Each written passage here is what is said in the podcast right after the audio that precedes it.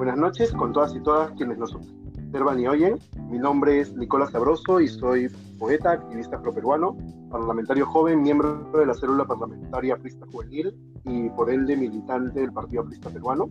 Es un gusto para mí poder darles la bienvenida a nuestra primera conversa millennial, donde podremos reflexionar de una forma un poquito más dinámica acerca del quehacer político y la coyuntura nacional desde la óptica de la juventud. No podemos continuar sin antes presentar en primer lugar al panel que nos va a acompañar a lo largo de todas las conversas. Nos acompañan Yulisa Anaya, ella es ayacuchana y fue candidata al Congreso de la República.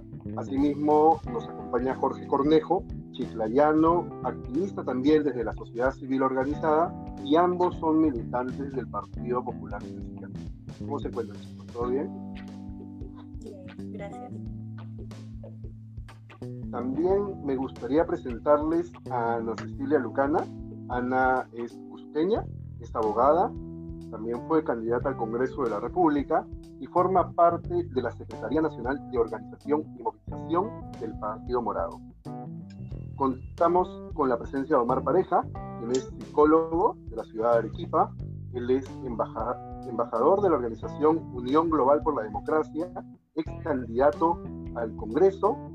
Él es secretario de las nuevas generaciones somistas y es secretario provincial de Arequipa en el partido político Somos Perú. Nos acompaña también Patricia Quevedo, ingeniera ex candidata al Congreso de la República y militante del Partido Acción Popular. Y por último, pero para nada menos importante, nos acompaña el gran Rey Moscoso. Él es pequeño, también fue candidato al Congreso de la República, es presidente del colectivo distrital Un Solo San Jerónimo y secretario regional del partido político Alianza para el Progreso. Me gustaría presentar también a nuestro primer invitado, es un lujo tener al doctor Lucho Núñez aquí en Conversa Millennial. Él es doctor en Ciencias Políticas y Relaciones Internacionales con una maestría en Psicología de la Comunicación. También es director académico de la Escuela de Formación Política Millennials para el Cambio de la Fundación Conrad Adenauer. Y lo voy a dejar ahí porque contar todo el CV de Lucho es para que nos lleve todo el conversatorio. Bienvenido, querido Lucho. Muchas gracias, Nicola. Eh, oigo tu presentación y digo, Dios mío, porque esos chicos y chicas no están ahorita en el Congreso, harían mucha falta. Pero eso es un comentario personal. Eh, quiero agradecer a Conversa Millennials por esta oportunidad, por estrenarse eh, con mi persona en este conversatorio. Me gusta mucho el nombre que han utilizado la nueva política. Entonces, alrededor de ese término eh, dupla, eh, quise de alguna manera eh, hacer una serie de reflexiones sobre ese particular, porque me parece unas dos palabras muy poderosas, la nueva política. uno de los maestros que he tenido en mi carrera como politólogo es el doctor Dieter Nolen, Siempre lo nombro inicio de mis conversaciones porque cuando vino a recibir el doctorado honoris causa de la Universidad Católica del Perú hace unos cuatro años, a la hora de recibir su doctorado, dio un discurso de agradecimiento y eh, eh, el discurso, la, la cátedra, la conferencia magistral la basó sobre el tema del el contexto. Y nosotros vamos a analizar ahorita estas 20 láminas que yo les voy a presentar alrededor del término nueva política y el contexto. Y el contexto tiene que ver con la nueva política en época de coronavirus o en época de pandemia, donde realmente hoy que estamos cumpliendo 100 días acá en el Perú, en otros países menos, eh, en otros países ya pasó, eh, alrededor de gobernabilidad, democracia, nueva política, hay mucha desconfianza. Entonces lo primero que quiero, y me van a ayudar pasando las láminas, vamos a pasar a la primera lámina, es eh, reflexionar a ver qué entendemos como política. Yo creo que la palabra política tiene diferentes significados, eh, porque además no es un concepto solo, es un concepto que está con interacciones en otras actividades en las que el hombre se, se circunscribe. Tiene que ver con filosofía, con ideologías, con ideas, en fin, tiene que ver con los distintos grupos sociales, tiene hasta que ver con estos reportajes que vemos cada mañana de cómo la gente se sube a una combi, a un mototaxi, o pregunta el precio del pollo, del, de la papa en el mercado, y dice está muy caro, porque me están cobrando? Porque, el, porque una clínica me cobra 10 mil soles para atender a mi abuelito en la UCI. Todo eso tiene que ver con política. Entonces vamos a analizar un poco la política en el, ambro, en el ámbito un poco más general. Siguiente lámina, por favor. De alguna manera yo hablo de la política como un término polisémico, o sea, hay que analizarlo y determinar el, significado en cada uno de sus usos. Voy a analizar con ustedes siete concepciones de la palabra política porque es interesante entender los conceptos para poder hablar entonces de la nueva política. Etimológicamente, o sea, la palabra proviene de una palabra latina, politicus, y del griego políticos, que tiene que ver con ciudadanía. O sea, ciudad y ciudadanía, polis y ciudadano. Es decir, la política es aquella que involucra a los ciudadanos y a los asuntos públicos. Por cierto, ustedes podrán más adelante, eh, a través del Google o cualquier otro buscador, buscar que en esos tiempos de la Grecia antigua, de la Roma antigua, el ciudadano que no participaba, ¿saben cómo lo llamaban? Idiotas. La concepción de idiota que hoy día es un tipo torpe, imbécil, como diría Melcochita, en aquellos tiempos de lo griego y de lo romano, decían, ciudadano que no participa en la polis es considerado un idiota. Miren cómo el concepto ha ido evolucionando. Luego, hay una definición nominal que más bien se entiende como eh, política como gobierno, guía dirección o mandato. Siguiente eh, lámina, por favor. En la siguiente lámina hablo más bien de una definición genética, o sea, el ADN, lo que se refiere al origen. Y eso se eh, ubica en esa maravillosa obra que yo a todos los dirigentes políticos les invito a leer. Es densa, es complicada, eh, en algunos párrafos puede ser aburrida, pero Aristóteles escribió esa maravilla que es la obra llamada Política, que si uno se pone a ver en la historia es el primer tratado sobre la naturaleza, las funciones y las divisiones del Estado y sobre varias formas de gobierno. Digamos que viene a ser una especie de el primer gran libro sobre la ciencia política. Luego hay una definición lexicológica que remite al arte, a la doctrina, a la opinión, que se refiere al gobierno de los estados, de los países.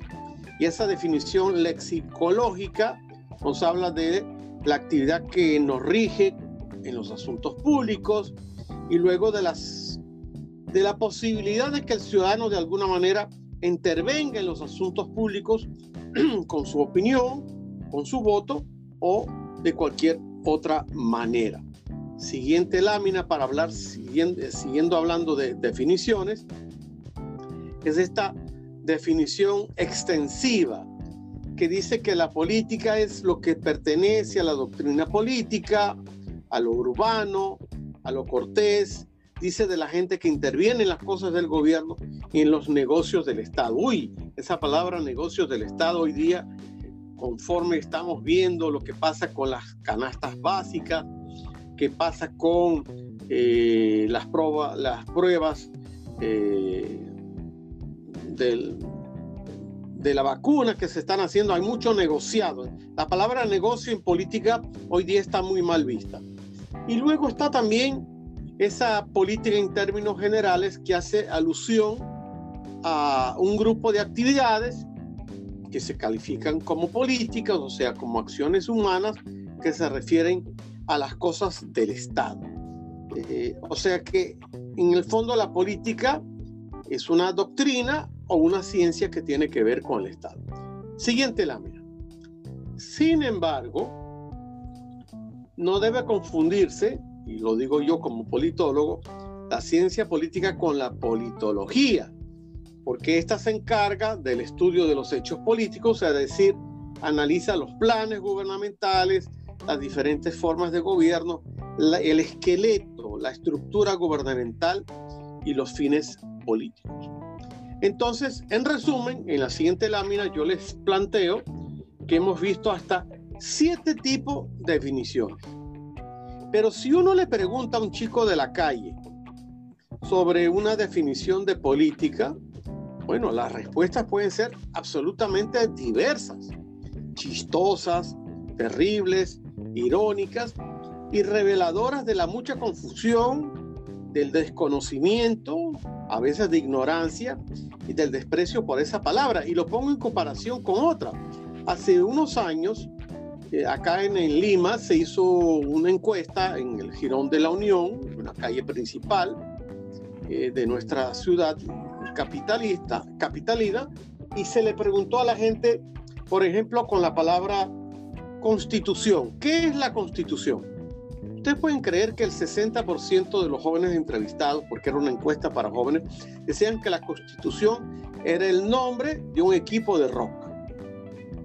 Por ahí vemos a dónde estamos llegando y la confusión, socioconfusión que hay sobre todo. Yo no estoy eh, en este comentario denigrando al chico o a la chica de la calle, sino que los chicos y las chicas de la calle viven como en una burbuja, en una anomia, en este momento, en esta coyuntura, en los últimos 20 años puede ser, donde eh, algunas palabras simplemente para ellos no significa nada. Y entre las muchas confusiones está lo de creer, por ejemplo, que política es politiquería y que politiquería es igual a populismo. Y los que hemos estudiado eh, la política y la abrazamos como una como una vocación, de alguna manera, eh, para nosotros política es con P mayúscula y lo demás, la politicaría y el populismo, definitivamente es con P minúscula. En la siguiente lámina, uno se pregunta, bueno, ¿y quién tiene la culpa? Porque en el Perú nos encanta buscar un culpable para estas cosas. Bueno, las responsabilidades sobre la confusión que hay con el término política es diversa y por distintos motivos. Tiene que ver con un sistema educativo, tiene que ver con, tiene que ver con el, problema que tenemos con la escasa eh, preparación de los partidos políticos, tiene que ver con cómo hay un discurso antipolítica y, y como le digo, es múltiple las responsabilidades, es un poco de todos, también de nosotros como ciudadanos de a pie. Eh, en el fondo, hemos terminado por construir lo que en algunos colegas míos politólogos llamamos las democracias de papel, o sea, muchas palabras vacías o que con el tiempo se fueron vaciando y donde eh, dentro de estas la palabra política terriblemente se ve afectada y empobrecida.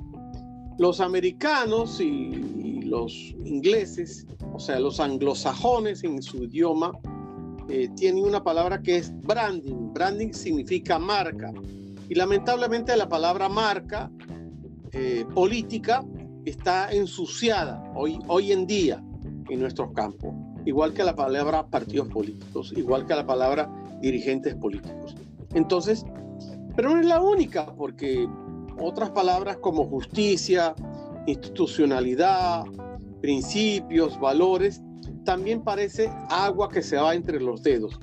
Eh, yo estudié mi carrera hace ya unos cuantos años y también tuve lucha política en las calles, todavía tengo un perdigón en una pierna eh, por defender los valores de la democracia. Y nosotros manejábamos estos términos y podíamos dar la vida, o al menos lanzarnos a unas trompadas, a unos palos, por defender estos ideales. Hoy en día, lamentablemente, eso está mucho más mm, light, mucho más, eh, de alguna manera, no se toma tan en cuenta como se tomaba en esos años. No, no me refiero a todos los jóvenes, me refiero a un porcentaje grande que prefiere ver esto es guerra o algún esquema de, de, de medios que de alguna manera los, no voy a decir que los, eh, eh, los ponga como ciudadanos anulados, sino que de alguna manera no los quiere mezclar con algunas responsabilidades que como ciudadanos tenemos. Y en la siguiente lámina les hablo lo que ha pasado con democracia y pandemia. Bueno, hoy día nuestros dirigentes políticos, los que vemos en televisión, ejecutivo, legislativo y hasta el Poder Judicial, bueno, tenemos unos actores políticos que andan con una mascarilla, o sea que en el fondo estamos viviendo y parece que vamos a vivir un tiempo el llamado de democracias con mascarillas. Y algunos eh, nos han querido llevar, encajonar, eh, ponernos contra la pared, es decir, sobre todo ahora que faltan unos 10 días supuestamente para que acabe esta cuarentena, esta dicotomía, o es salud o es economía. Miren, cuando yo estudié mi carrera y e hice algunos estudios superiores sobre desarrollo humano, yo entiendo que la salud y la economía, ambas forman parte del desarrollo humano. O sea, no hay desarrollo humano si solamente hay una de las dos eh, expresiones a las cuales estamos aludiendo, salud o economía. Las dos son complementarias con otras muchas, pero esas dos son fundamentales. Es más, esta tarde en una entrevista que tuve con RPP, eh, la periodista trataba de decirme que estamos desnudando una situación de alguna manera terrible, que es que nuestro sistema de salud está muy mal. Señores, yo llevo 21 años viviendo en el Perú y he sido uno desde la sociedad civil que ha tratado que cada año, cuando se discute el presupuesto de la República, que normalmente se, se aprueba el último día del mes de noviembre, se incremente lo que tiene que ver con salud y lo que tiene que ver con educación. Entonces, el tema de luchar por un porcentaje mayor del PBI en salud, que al menos se asemeje, a veces tenemos el 3, yo creo que debería ser el 7 o el 8, gastar menos en armas porque no estamos en guerra con ningún país, me llamarán pacifista, pero sí soy. Entonces, creo que deberíamos hace mucho tiempo haber eh, eh, incrementado el tema que tiene que ver con salud y por supuesto con educación, porque digo que son complementarios. Y con esta pandemia, otra cosa que nos revela, parece que mañana el presidente de la República va a hacer un, un balance de estos primeros 100 días, pero en general debo reconocer que a nuestros políticos nos cuesta mucho reconocer el mea culpa, en qué me he equivocado, qué lección aprendida tengo, cómo puedo mejorar. Y, reconocer cuando uno se equivoca eh, a veces es bastante importante. Siguiente lámina, por favor. Eh, estamos refiriéndonos al término nueva política, que fue para lo que ustedes me han convocado en la noche de hoy. Bueno, mucho del debate político, sobre todo ahora que estamos en pandemia, está girando al tema de lo nuevo frente a lo viejo. Y se presenta que la nueva política es un cúmulo de virtudes representadas por nuevas formaciones, nuevas generaciones, mientras que lo viejo es atribuido a los llamados partidos tradicionales, y a los cuales de alguna manera les echamos la culpa de todo lo que ha pasado. Como estrategia de comunicación, decir, lo bueno es lo bueno, lo nuevo es lo bueno y lo malo es viejo, eh, pudiera ser, es una dicotomía. Pero lo que pasa es que en el fondo eh, no es tan cierto que lo malo sea solamente lo viejo.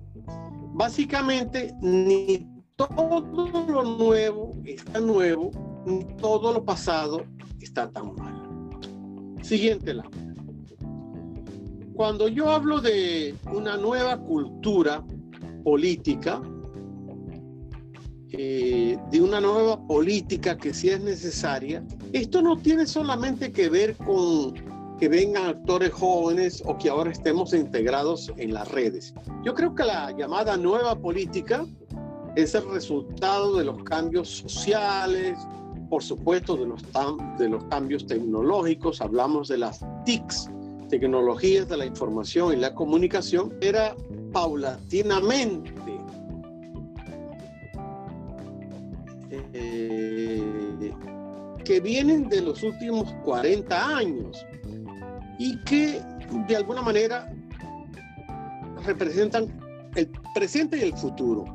Pero sin embargo, eh, Belén Marreiro las ha bautizado como nosotros los mayores, los analógicos, frente a los llamados elementos o ciudadanos digitales. Siguiente lámina, por favor. De alguna manera, eh, esos nuevos digitales representan esta sociedad del futuro que de alguna manera quisieran crítica. Los millennials, por ejemplo, y yo tengo ahorita entre los que me están viendo y oyendo, eh, a ciudadanos más informados o que al menos tienen mayor potestad de estar informados, de estar formados y de ser más exigentes. Entonces, frente a los millennials, que de paso son ciudadanos jóvenes muchas veces fiados, las generaciones jóvenes son mucho más eh, eh, eh, desconfiadas que las generaciones anteriores. Entonces, una forma de acercarse a ellos ya no puede ser las formas tradicionales, los mítines, llevarlos en buses a escuchar un, líder político que en aquel tiempo acaparaba las emociones del público. Eso ha ido cambiando. Ha ido cambiando las formas y los mensajes. Entonces, eh, muchos expertos en comunicación dicen, eso ya fue. Ahora todo es light, es un poco banal, es un poco frívolo. Tampoco, tampoco diría ese eh, frutero ahora convertido en filósofo Kenji Fujimori, ¿no? Yo creo que lo que viene es que la nueva sociedad, dada que estamos en la era de la información y de la comunicación, eh, de alguna manera es más exigente en los contenidos y por lo tanto también los proyectos políticos deberán ser más aterrizados. Eh, ¿Qué quiero decir con eso? vamos a, la siguiente lámina. Eh, es una lámina reflexiva, porque así como alguna gente habla de banalización, frivolidad, yo me digo, ajá, ¿y los principios y los valores de nuestros partidos?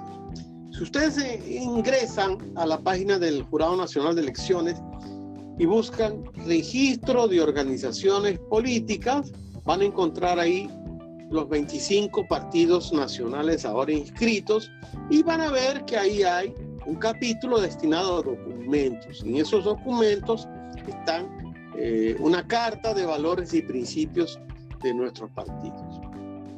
Entonces yo me pregunto, hoy día que estamos hablando de esta banalización, de esta frivolidad, ¿esos principios y valores se tiran al tacho? Yo considero que. Hay una terrible frase que le atribuyen a Groucho Marx, que no se sabe si en verdad la dijo o que la leyó en un viejo escrito de un periódico, donde se supone que Groucho Max dice, estos son mis principios, si no le gustan, yo tengo otros. Lo cual habla un poco de que si estamos en el mundo donde todo el mundo se ha vuelto, todo se ha vuelto relativo. Los católicos hemos leído una de las encíclicas, encíclicas papales de este papa, casualmente, eh, Francisco, donde eh, él ataca mucho el relativismo, el, que todo ahora es relativo, que todo el mundo es igual, que, que no importan las formas, los principios y los valores. Y yo me pregunto y les pregunto a ustedes, frente a este tema de los valores y principios, ¿los vamos a tirar al tacho en la nueva política? ¿Los vamos a llevar o a dejar llevar por esta corriente de moda que de que todo es relativo, que nada importa, que todos somos iguales, eh, en el sentido que todos pensamos lo mismo, cuando en el fondo eso no es así. Y vamos a la parte final, eh, donde yo quiero de alguna manera echarles ají a la lengua de ustedes, sobre todo a los tres panelistas femeninas y masculinos que me van a ayudar. Eh, en la siguiente lámina yo planteo ¿Cuál es el papel de los líderes? ¿Cuáles deberían ser las características del líder de eso que llamamos la nueva política?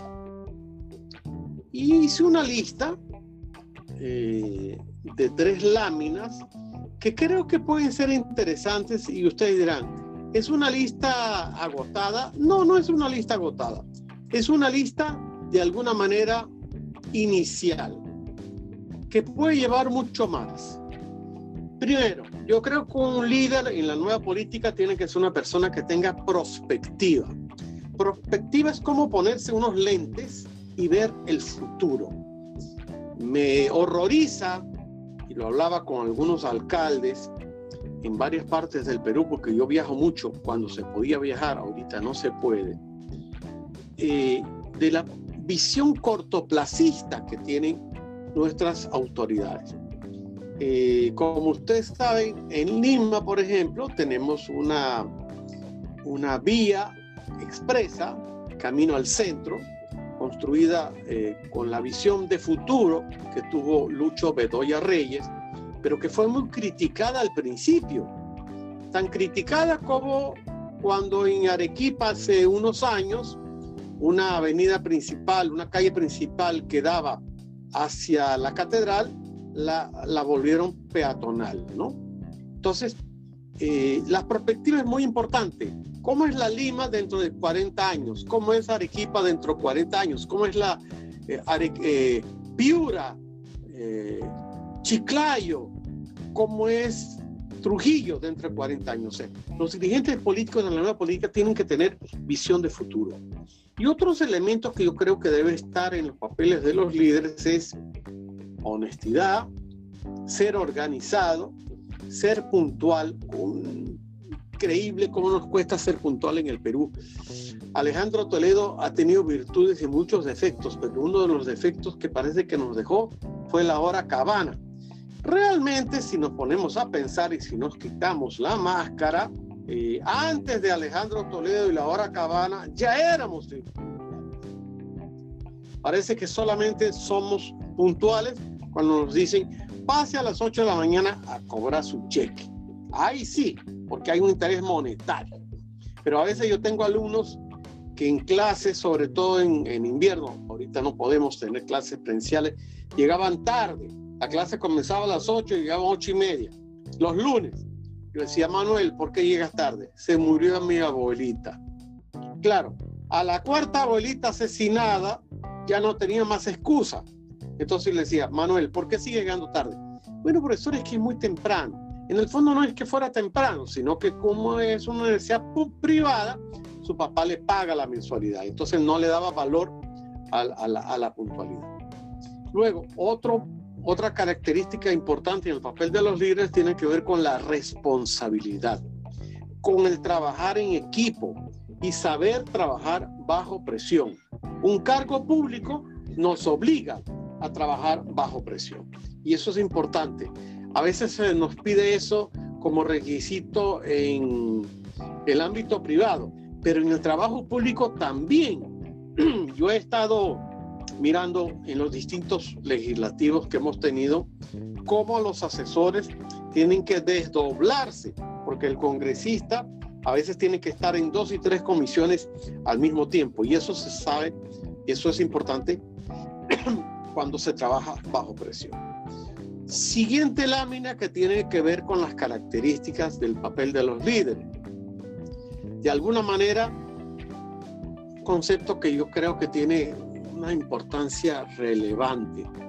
Docente y decente. Docente en el sentido que es un maestro, que es un ejemplo para los demás y decente por sus actuaciones. Detallista. Hay gente que dice, profesor, ¿cómo que un político debe ser detallista? Hace muchos años un maestro mayor que yo me dijo, Lucho, el diablo está en los detalles. A veces se nos olvidan cosas que son importantes y el político tiene que ser detallista, tiene que ser observador, tiene que ser acucioso, tiene que llevar dentro de sí ese chip de la transformación.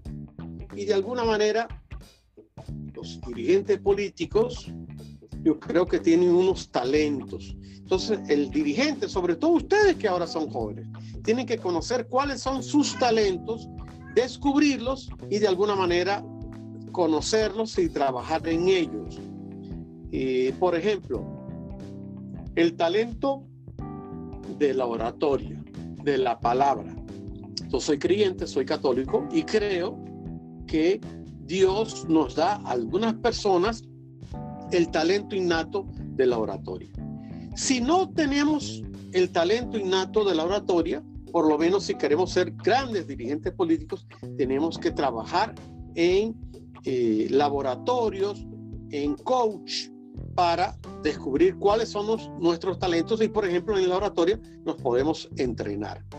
Hay gente que me dice, profesor, el líder nace o se hace. El líder nace y también se hace. En mi trayectoria como coach de campañas electorales, a mí me han entregado, por ejemplo, en, América Central, eh, algún jefe de campaña me ha dicho, Lucho, esa cosa que tú ves ahí, ese es el candidato. A ver qué vas a hacer con él. he tenido que hacer milagros. Candidatos con caspa, candidatos con mal aliento, candidatos que no se saben combinar, combinan cuadros de su camisa con rayas en el pantalón y yo tuve que hacer milagros y en muchos de ellos gané la, la elección con ellos. En fin, es cuestión de profesionalizar también la política que tiene que ver con el papel de los líderes. Y otro tema que aprendí en la campaña con Barack Obama, donde fui de voluntario en la primera de sus campañas, es que eh, él siendo afroamericano, nacido en Hawái, etcétera, etcétera, eh, de repente tenía su historia personal eh, un poco escondida, que es un poco lo que a veces sucede con nuestros amigos quechuas o aymaras o de la Amazonía. A veces cuando yo doy clase en algunas universidades y viene la hora del coffee break, los chicos salen al patio, yo voy con ellos de repente veo que dos o tres de ellos están hablando en quechua y cuando yo me acerco cambian al español y yo le digo, ¿por qué cambian el idioma? Bueno, porque nuestros padres en, el, barrio donde vivimos eh, nos dicen, en Huaycán, por ejemplo, que no debemos hablar quechua en la universidad porque nos van a hacer bullying. Y yo les digo todo lo contrario, deberían estar orgullosos de su idioma materno-paterno que forman parte de su historia personal y hay que manejarla con orgullo. Eso lo aprendí en la campaña de Obama y la traslado acá al Perú. Nunca estén eh, eh, de alguna manera apenados de su historia personal. Manéjenla con orgullo. Si vienen de abajo y han surgido, sus padres no tuvieron de repente las capacidades económicas para ser educados, pero los están educando ustedes, manejen eso como una parte de su orgullo. Eso es su historia personal y vale la pena manifestar. Siguiente lámina, por favor, que es la última de las características. Eh, de alguna manera, yo creo que es importante que el líder sea una persona comprometida, eh, el compromiso es una palabra muy poderosa, que sea una persona decidida, sea que no dude, que no sea temeraria, que sea una persona amante y sea orgullosa de su país. El Perú es un país maravilloso, está pasando por algunos problemas, pero es un país maravilloso. deberíamos, no solamente en, ahorita que estamos a una semana de, eh, del comienzo de las fiestas patrias, debería ser muy importante que, que de alguna manera estemos orgullosos de nuestro país. Eh, y un detalle, la palabra amante y orgulloso lleva otra palabra que, es, que yo creo que es muy poderosa, que es la palabra apasionado. Yo creo que nosotros de alguna manera tenemos que ser apasionados en todo lo que hacemos. El líder político tiene que ser apasionado. Y con eso que yo descubrí en mis años mozos, el político debe tener una vocación de servicio. Yo lo llamo de alguna manera el apostolado, ¿no? o sea, es como entregarse a una causa. Los partidos políticos modernos deberían entender eso como a veces que criticamos los países históricos. Pero si los países, si los, perdón, si los partidos históricos tuvieran que dejarnos una huella de algo que han hecho, es que antes había una vocación de servicio en la política, un apostolado, y eso se ha perdido mucho. Y otro detalle que yo considero muy importante en el papel de los líderes de la nueva política es apartar, echar al tacho lo que yo llamo la mediocridad. A veces me toca en la universidad también alumnos que me dicen, profesor, ¿para qué usted nos dice que debemos estudiar para 20 si yo puedo pasar con 11? Yo digo, no, ustedes en lo que sea en la vida tienen que ser los mejores. Así no estudian en una universidad. Si a ustedes les toca ser barredores de la calle de su distrito, sean los mejores barredores de la calle de su distrito. O sea, el concepto de excelencia debe estar unido a una de las características de los papeles de líder de la nueva política. Y luego que supere los círculos viciosos y lo sustituya por los círculos virtuosos. Ustedes dirán, ajá, ¿de qué me está hablando el profesor Lucho? Bueno, este concepto eh, que está en la siguiente lámina, con un ejemplo, eh, yo les aconsejo de alguna manera que ustedes puedan googlear todos los tratados aristotélicos y ustedes van a encontrar que Aristóteles habla del bien y del mal y habla de alguna manera de los círculos virtuosos y viciosos. Y como estamos en época de pandemia, eh, quiero referirme a lo que se quiso hacer con un círculo vicioso y lo que terminó siendo en algunos casos, perdón, un círculo virtuoso y lo que terminó siendo en algunos casos un círculo vicioso. Me refiero a las cestas o a las canastas básicas, eh, que el presidente de alguna manera dijo, bueno, vamos a tener canastas básicas de unos 80 soles, voy a dar 200 millones de soles a los gobiernos regionales y locales para que los tengan. Sin embargo, esa idea virtuosa terminó con, en el círculo vicioso, con corrupción y favoritismo. Eh, le di canasta a mi comadre que me ayudó en la campaña, o le di canasta a la familia de mi secretario municipal, etcétera, etcétera. Y cada uno, el tema de los bonos que terminó siendo robado por algunos piratas informáticos, el tema de las pruebas COVID que terminaron vendiéndose pruebas, falsas, el tema de la cuarentena, donde hubo en lo vicioso venta de cupos a ambulantes, marcar un terreno en algunos distritos para que fueran a hacer negocio. El tema de la inmovilización social, donde lo que hemos visto en televisión es que hay toca de queda, pero en el círculo vicioso hay gente que lucra con tiendas, con bares, con prostíbulos, hoteles, etc. O sea, esta concepción aristotélica del círculo virtuoso y del círculo vicioso, eso en un político es fundamental. Y ya casi terminando, me voy a referir a unos gráficos que a mí que me gusta estudiar la historia, me marca mucho. Sigo, siguiente lámina.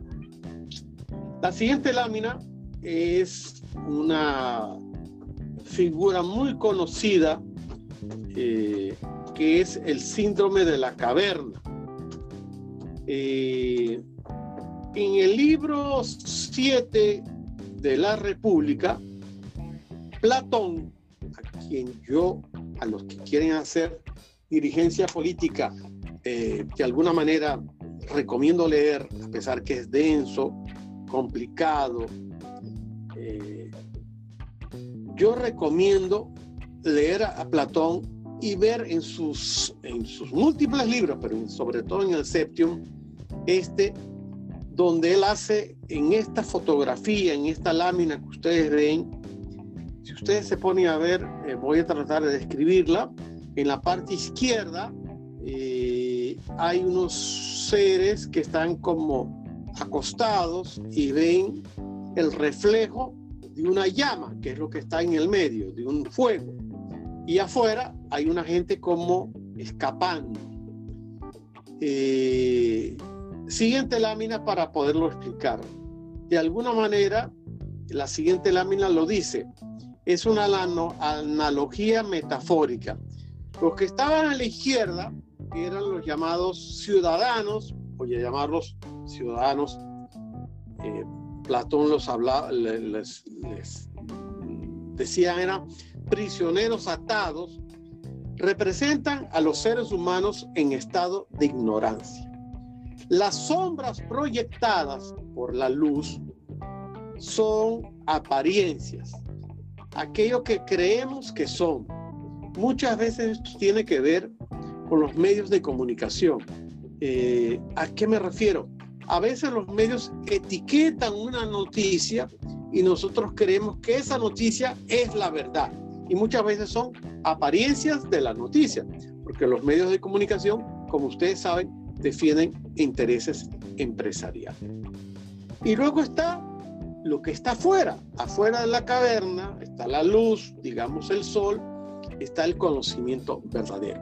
Ustedes dirán, bueno, ¿y Lucho qué se ha fumado para presentarnos esta lámina? Bueno, yo creo que los nuevos líderes de la nueva política deben ser los que abandonan la parte izquierda, no están viendo sombras, no están viendo apariencias y salen a la luz a buscar el sol de la verdad. Y en la siguiente lámina viene otro cuadro, un cuadro que por cierto eh, tiene eh, diversas em, atribuciones. Eh, yo creo que ustedes deberían darle un tiempo para ver el cuadro. Es un hombre que en una multitud diversa viene con un farol, con una luz. Eh, observen el cuadro, es como una luz en mitad de muchos conflictos. Pudiera ser una luz en mitad de la pandemia, donde hay niños, animales, circunstancias, coyunturas. Vamos a la siguiente lámina que lo explica. Esa lámina lo dice porque de paso es una, un cuadro que está disputado. Se supone que es un cuadro de Jacob Jordaens, eh, un ciudadano belga nacido entre 1593 y 1678, que lo pintó en el año 1642 y que está en un museo en Dresden. Pero hay gente que se lo disputa y dice que es de Castiglione que es un genovés eh, y que ese cuadro está en el Museo del Prado. En todo caso, no importa tanto el origen, sino lo que el cuadro quiere ilustrar. Y el cuadro dice que ese hombre que anda con la lámpara encendida es Diógenes de Sinope, que andaba en pleno día, o sea, en pleno día significa donde hay luz, pero él llevaba la luz verdadera, recorría las calles de Atenas clamando, buscando hombres honestos. Estoy llegando al final de mi reflexión con ustedes y la siguiente lámina eh, lo que pretendo es que ustedes, hombres y mujeres honestas, entiendan esta última, esta penúltima lámina que les estoy presentando. Normalmente nosotros vivimos en una burbuja. Los psiquiatras y los psicólogos la llaman nuestra zona de confort. Es una zona donde nos sentimos seguros, cómodos, haciendo lo que sabemos hacer y como nos gusta. Por ejemplo, nuestra habitación. Nuestra habitación puede ser una especie de templo a nuestra zona de confort. A lo mejor no la tenemos limpia, no la tenemos ordenada, pero nosotros vivimos dentro de nuestro desorden ordenadamente. Y decimos, mamá, me refiero cuando éramos más jóvenes, no te metas en mi cuarto, no limpies por acá, no me muevas mis papeles, no me quites mi música, no te metas. Es mi zona de confort. Bueno, a los dirigentes políticos yo les invito a que tengamos que entender que en la nueva política tenemos que salir de la zona de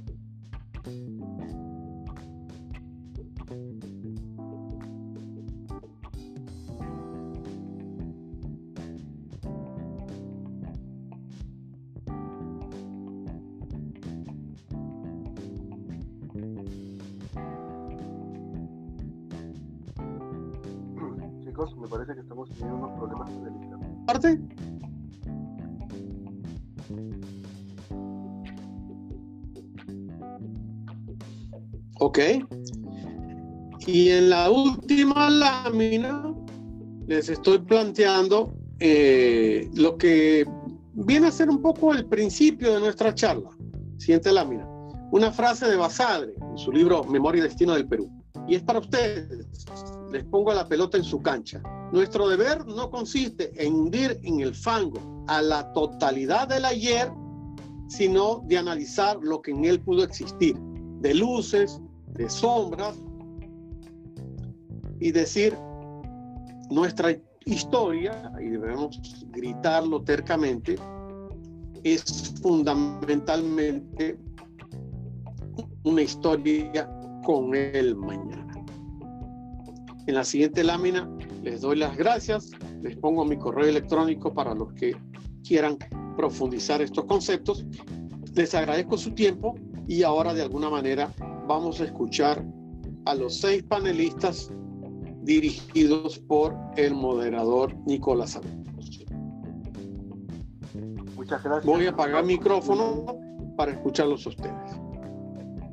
Muchas gracias, Lucho. Como siempre es un honor poder oírte queda claro que la experiencia de quienes llevan ya un ratito en esto es primordial para quienes queremos insuflar de nuevos aires el panorama político. Eh, me gustaría leer algunos, un par de comentarios que nos han llegado en la transmisión en vivo de Facebook, para que luego Lucho en su próxima intervención pueda contestar y también los panelistas en su intervención actual puedan también emitir algún comentario al respecto. Eh, Ludwig Pulgar, además de enviarle saludos al doctor Lucho y a nuestro compañero Jorge, nos comenta que no hay, o que él considera que no hay líderes que se conozcan que merezcan ser referentes. Y yo les pregunto a ustedes, ¿qué piensan alrededor de este comentario? ¿Hay líderes jóvenes referentes ahorita? ¿Y por qué creen que lo son? Y asimismo, Tania Rojas nos comenta que los jóvenes no creen en la política y no quieren hacer política. ¿Qué podrían decirnos ustedes alrededor del comentario de Tania? Con esto me gustaría que nuestros compañeros y nuestras compañeras panelistas eh, hagan también algunas eh, preguntas para que el doctor Lucho las pueda responder en su segunda intervención y para que también nos puedan brindar su opinión respecto a los temas que se hayan sobre la mesa. En primer lugar, te oímos a ti, Yulisa. Muchas gracias. Eh, en realidad quiero agradecer personalmente al señor Lucho Núñez. En realidad él siempre nos está ilustrando ¿no? con temas muy importantes para la política. También quiero felicitar y agradecer a mis compañeros ¿no? por compartir este espacio y poder hablar desde nuestra experiencia en las campañas, eh, cómo lo hemos visto, cómo nos hemos desenvuelto y cuáles son las, expectativas futuras. ¿no? Eh, quiero empezar con mi experiencia.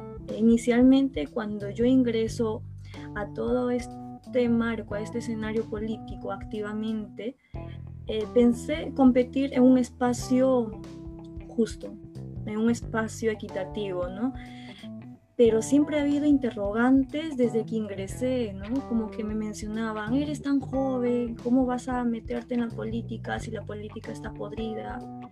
Eh, ¿Por qué te metes en la política? ¿Acaso no piensas tener familia? Es un cargo muy ambicioso postular al Congreso. Mm, piensa en el futuro. Eh, cuando te metes en política, rebusca y, y hacen de todo con tu nombre y tu imagen no mereces estar en política, estás a tiempo, retírate. No mucha gente como que tiene una percepción muy mala de la política. Hay mucha juventud, como, como comenta ¿no? Eh, en el espacio. Hay mucha juventud que no cree que se puede hacer grandes cosas desde la política, desconoce la función de un político. Y pues es importante también prescindir y redundar de que la política es la máxima expresión de servicio. Cuando yo regreso de España después de hacer una maestría, eh, entendí que debía mucho a mi país. Desde que yo estudié también educación, supe que hay mucho que hacer, hay muchas cosas que tenemos que dar, porque la política es dar, no es recibir. Es decir a la población lo que tiene que oír y no lo que le gustaría oír, como dijo Mandela. Es saber sentir lo que gime el pueblo, no lo que grita. Entonces, eh, entendiendo desde esa posición la política, he podido este, ingresar a este plano con muchas dificultades. Uno, como mujer joven. Dos, eh, específicamente me presenté a una región extrema izquierda, se podría decir, que es Ayacucho, porque soy, soy ayacuchana. Eh, sin embargo, ha habido un resultado que me ha dado mayor, mayor mm, seguridad, mayor posibilidad de que sí se puede, de que la gente quiera apostar por una verdadera política, por una política con P mayúscula por una política que se haga con compromiso desde la transparencia y con innovación.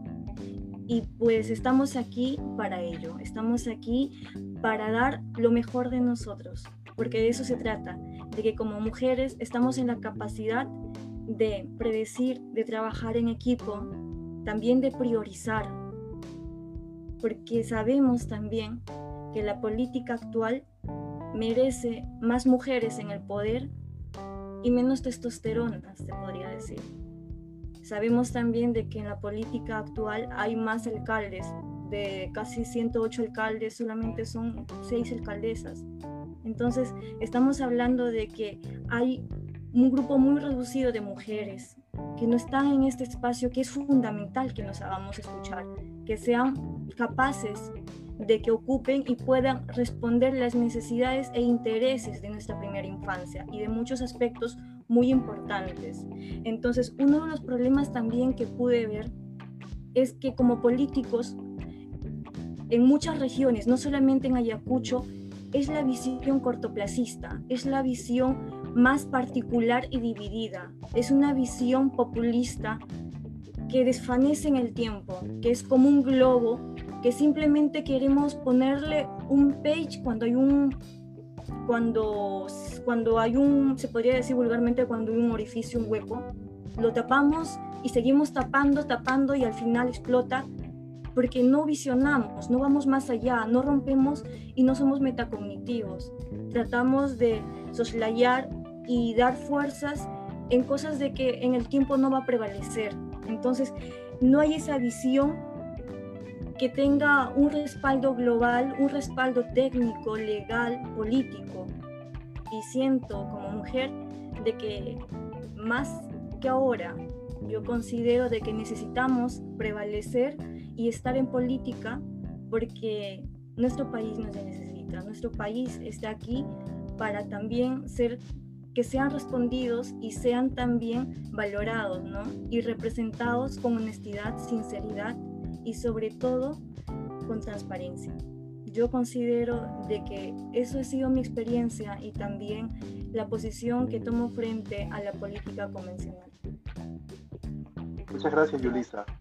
Jorge, ¿qué nos puedes comentar al respecto? Jorge, amigo, tú. Ah, ahora ya me escucha. Sí, perfecto. Buenas noches con todas y todos. Agradecer al maestro Luis Núñez por en verdad acompañarnos en nuestra primera sesión y también a Ludwig por, las, por los saludos a través de Facebook. Y si hablamos de una nueva política, ¿qué mejor ejemplo creo yo, que es esta reunión, que es este proyecto, que es esta iniciativa.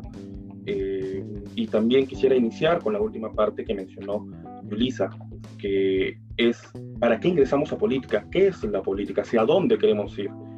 He sabido que política, y para los jóvenes, ¿qué significa política? En primer lugar, política se nos viene a la mente limitaciones. Hemos escuchado por la mañana un audio que se ha hecho viral, donde las limitaciones que a veces podemos ver como jóvenes, se vuelven en exageraciones, ¿no? Cuando vamos a un nuevo trabajo, cuando iniciamos algo, hay muchos prejuicios hacia los jóvenes, que no estás preparado, que eres eh, inexperto, ingenuo, que debes llenar o estás solamente para llenar una lista, para llenar una cuota. Y en verdad, está, ¿estamos para eso los jóvenes? ¿Por qué es así? Esas preguntas en verdad a muchas de las personas que queremos ingresar a la política se nos viene a la mente. Pero realmente creo, y me encantan las palabras de Yulisa, es necesario crear una nueva política para cambiar, no para mantener el status quo, porque el status es dañino, excluye, entonces necesita de los jóvenes para generar esos cambios. Entonces, para ello es muy importante, considero y comparto con todos ustedes que la para ingresar a política debemos tener muy claro cuál es nuestro horizonte, cuál es nuestro servicio. ¿Ingresamos a política para ganar dinero? La respuesta es no. He sabido que en política no vamos a ganar dinero. Y si nos, cuando nos metemos a la política y comenzamos a tener un patrimonio muy grande, algo está pasando. Y eso está, mal. Para poder romper todos esos prejuicios y haciendo quizás un resumen del listado que hizo el maestro, creo en tres puntos muy importantes. Uno de ellos, para romper ese prejuicio de que los jóvenes, los jóvenes no sirven para la política, debemos estar preparados. Y eso no es sinónimo de tener o perfilar una carrera específica, solo los abogados deben estar en política. Eso es falso. Y también claro ejemplo de ello es este equipo multidisciplinario. Tenemos ingenieros, este, tenemos poetas, personas que están en el derecho, licenciados, entonces necesitamos de todas esas cualidades y de trabajar en equipo, sin mirar los, los colores de nuestros partidos políticos, porque una sola persona no va a poder generar ese cambio. Esa es una gran mentira que nos quieren hacer creer algunos. Necesitamos el trabajo de todos y todas. Y claro, los profesionales prepararnos desde el tema técnico y los políticos prepararnos desde la formación doctrinal para aquellas para aquellas personas que están dentro de un partido que sigue una doctrina, ideología para que quienes están en un partido que, con que cuentan una ideología y sobre todo ambos de forma ética. Romper con ese paradigma, porque las personas, y como bien lo mencionaba Luis Núñez, están hartas de la política con P minúscula. Entonces los jóvenes debemos atrevernos y enseñarles que existe una política con P mayúscula que en verdad queremos servir y hacer llegar un poco de felicidad a los más necesitados. Otro punto, Y sí, quisiera solamente mencionarlo porque va a ser desarrollado eh, en unos minutos más, tener que las personas, los jóvenes, debemos tener propuestas claras y romper con el populismo que las personas de mayor edad, los antiguos políticos han engañado y han generado ese desapego de las personas hacia la política. Como bien mencionaba Yulisa, no decir lo que se quiere escuchar, sino ser los jóvenes que decimos lo que se necesita escuchar. ¿Hacia dónde? Existe un futuro en verdad y no estamos sentenciados a vivir en pobreza, sentenciados a que Perú debería ser bueno, ese debería, debemos desterrarlo todos, más como, jóvenes. Y también para poder hacer una nueva política, considero yo que una de las cualidades que aquí que mencionó también Luis es el representar, saber escuchar, porque si llegamos a un punto o hacemos, tenemos una representación de un grupo, no debemos encerrarnos en una burbuja, debemos siempre tener esos canales y rendir cuentas lo podemos hacer desde lo más pequeño. Y no es una locura pensar que a nuestros 25, 27, 28, 29, 30 años podemos hacer grandes cambios. Y está pasando en el mundo. Alexandria Ocasio es un claro ejemplo de ellos. En Estados Unidos, una mujer, una latina de 28 años, inició una gran carrera y ha vencido a muchas personas que tenían un grupo muy cerrado, un pensamiento muy cerrado, y están haciendo cambios muy importantes. Se hizo en Estados Unidos, se está haciendo en el norte, también podemos hacerlo en el Perú. Y no es que podemos, debemos hacerlo. Y para no extenderme en el tiempo, doy paso a Nicolás. Gracias, Jorge. Es importante lo que nos mencionas respecto a la necesidad de las ideologías para poder marcar un camino dentro de la política con P mayúscula para los jóvenes. Y sí, aquí estamos todos y todas con Alexandre Ocasio, estamos apoyando desde aquí. Eh, Ana Cecilia, por favor, coméntanos. Gracias, es un enorme placer ser parte de este panel. Considero que Conversa Millennial responde justamente a la necesidad de dejar de entender la política como un ambiente hostil en el que nos tratamos como enemigos y más bien aprender a sentarnos, a conversar desde ahora y a entender que el único norte es el Perú al margen de nuestras ideologías o de nuestros colores políticos. Quiero saludar a las personas que nos vienen siguiendo a través de las redes sociales, gracias por sus preguntas. Y evidentemente agradecer al maestro Luis Núñez, nos ha marcado el derrotero en esta conversación, ha puesto temas muy importantes sobre la mesa y quisiera hablar acerca de ellos. Nos preguntaban, ¿no? ¿Qué pasa? ¿De verdad los jóvenes no quieren involucrarse en política? ¿Los millennials son ajenos? Y en realidad no existen muchos documentos o herramientas que nos permitan obtener conclusiones certeras. Eh, existe, por ejemplo, una encuesta de participación juvenil, la única que hizo Senaju todavía del 2011. Existe un informe de participación política de jóvenes de la OMPE todavía del 2016 Existe, eh, recientemente lo ha publicado también Senaju, una situación de los jóvenes de manera general, eh, evaluando algunos aspectos como educación, salud, empleo que eh, si los revisamos nos permiten tener algunos, algunos datos o impresiones referenciales.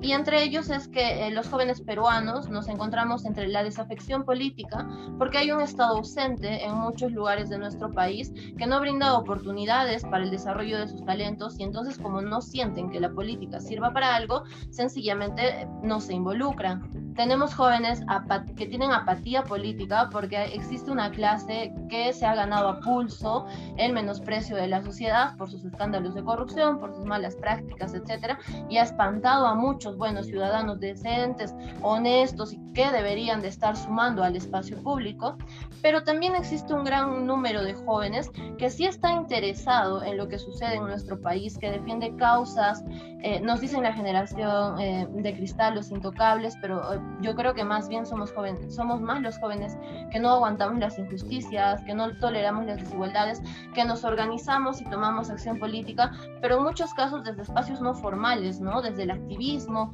desde los colectivos, y es muy reducido finalmente el número de jóvenes que se anima a militar en partidos políticos y si se anima a militar en partidos políticos, pues finalmente se atreve a postular porque eh, desde mi experiencia propia, y lo digo como testimonio, un proceso electoral para un joven es un reto enorme.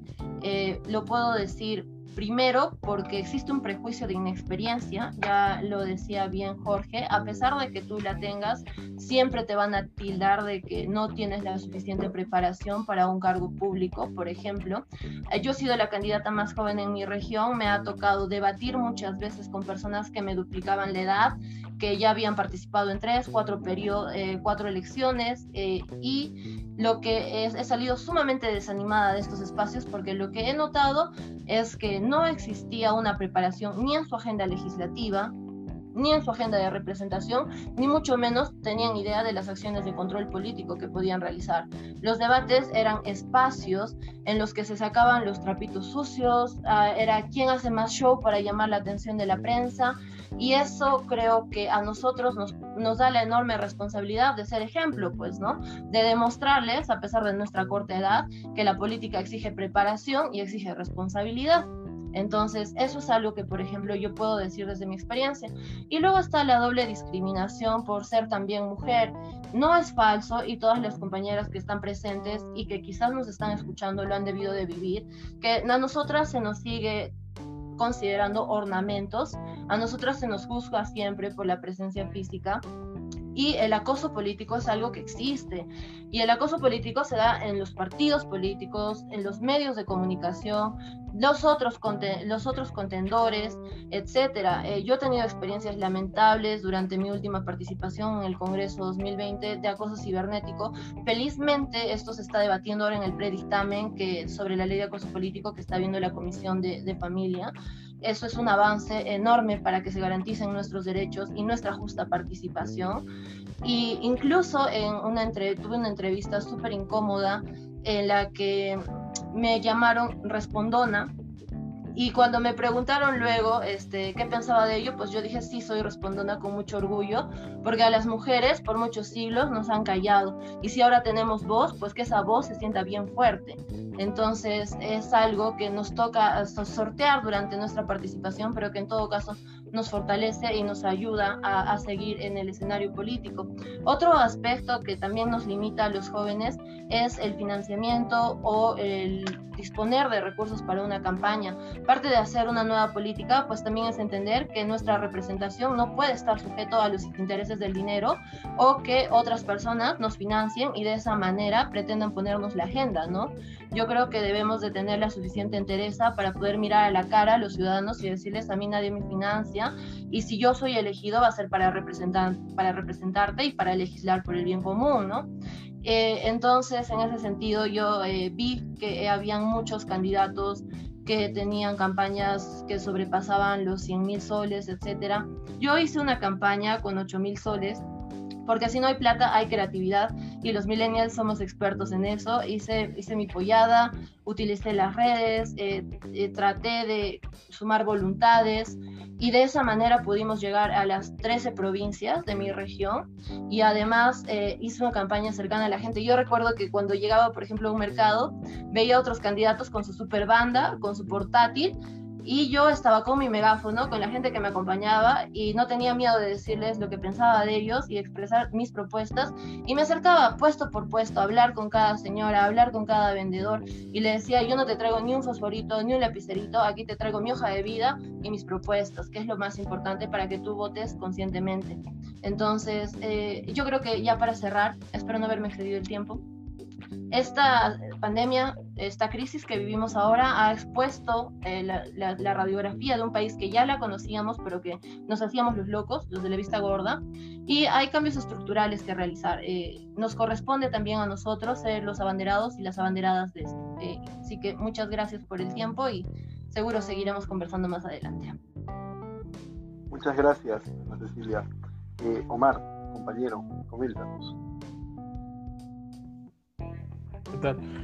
Buenas noches de nuevo con todas y con todos. Lucho, de verdad es un placer siempre escucharte ahora de esta manera un poco más cerca, porque siempre te hemos seguido a través de todos los comentarios y principalmente de la escuela. Bueno, se ha hablado de que los jóvenes e-, es fundamental que estemos. Sí, los jóvenes tenemos que estar preparados, sí, pero para mí principalmente un factor importante que también ha sido señalado por los anteriores panelistas es cuál es el proyecto que tienes. ¿Por qué? Porque no solamente este, se vive la politiquería, lamentablemente, por algunos que siguen y siguen intentando un cargo y que postulan a, o sea, para ser alcaldes, para ser regidores, para ser congresistas y para ser presidente de APAFA, ¿no? Sino que que no presentan un plan estructurado, porque no tienen una preparación adecuada. Tenemos que entender de que si bien hablamos de gestión pública, hay cada espacio y cada espacio tiene una legislación diferente, cada espacio tiene un trabajo diferente, una llegada diferente a la ciudadanía. Y si es que los jóvenes tampoco estamos preparados para tener ese, ese proyecto de gobierno, creo que también vamos a, a caer en el error, porque por ahí escuchaba cuando he participado en la última campaña de que no, debemos de votar por los jóvenes porque somos el cambio. Sí, somos el cambio, hasta cierto punto. Pero ¿qué, ¿cuál es tu propuesta? ¿Qué es lo que tú estás proponiendo? No, oh, a ver, ¿qué es lo que quieren este asentamiento? Y jalan una propuesta. ¿Qué es lo que quieren tal? Que se contradice con lo anterior, pero jalan esa propuesta. Entonces, tampoco ser jóvenes representa que se deba de votar por este cambio, que nosotros configuremos este cambio. Este cambio pasa por una formación, por una proyección adecuada.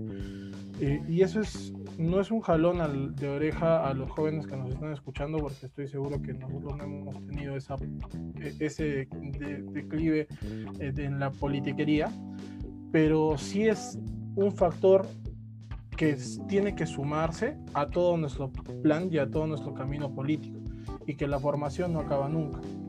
La formación la vas a tener eh, de acá 5 años, 10 años, 20 años y vas a continuar porque si estás enamorado de la política con, con, P mayúscula vas a querer formarte toda la vida. Vas a encontrar escenarios diferentes en todo, en todo momento. Y esto lo digo bajo el comentario de Tania, que dijo de que los jóvenes no están interesados en política. Yo en realidad creo de que sí están interesados y que sí entienden la responsabilidad pero que una vez ingresan a estos partidos son utilizados. Ah, como ha dado el ejemplo Jorge, los jóvenes son utilizados en diferentes aspectos, incluido el tema de prácticas o el tema laboral.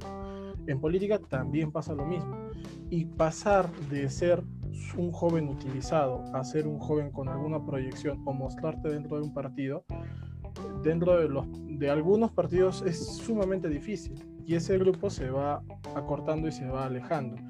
Pero no, no creo de que los jóvenes en realidad no estén interesados en la política porque me ha tocado conversar con diferentes espacios de jóvenes de todos los estratos y todos tienen cierto conocimiento, ciertas ganas de participación, pero no le identifican como hacer política o hacer un cambio a través de la política sino solamente la identifican como hacer un cambio o querer mejorar de manera personal o de manera colectiva. Entonces, creo que ahí viene eh, la, la, diferencia entre un joven que está interesado en política y un joven que cree no estar interesado, pero en realidad ya está haciendo política.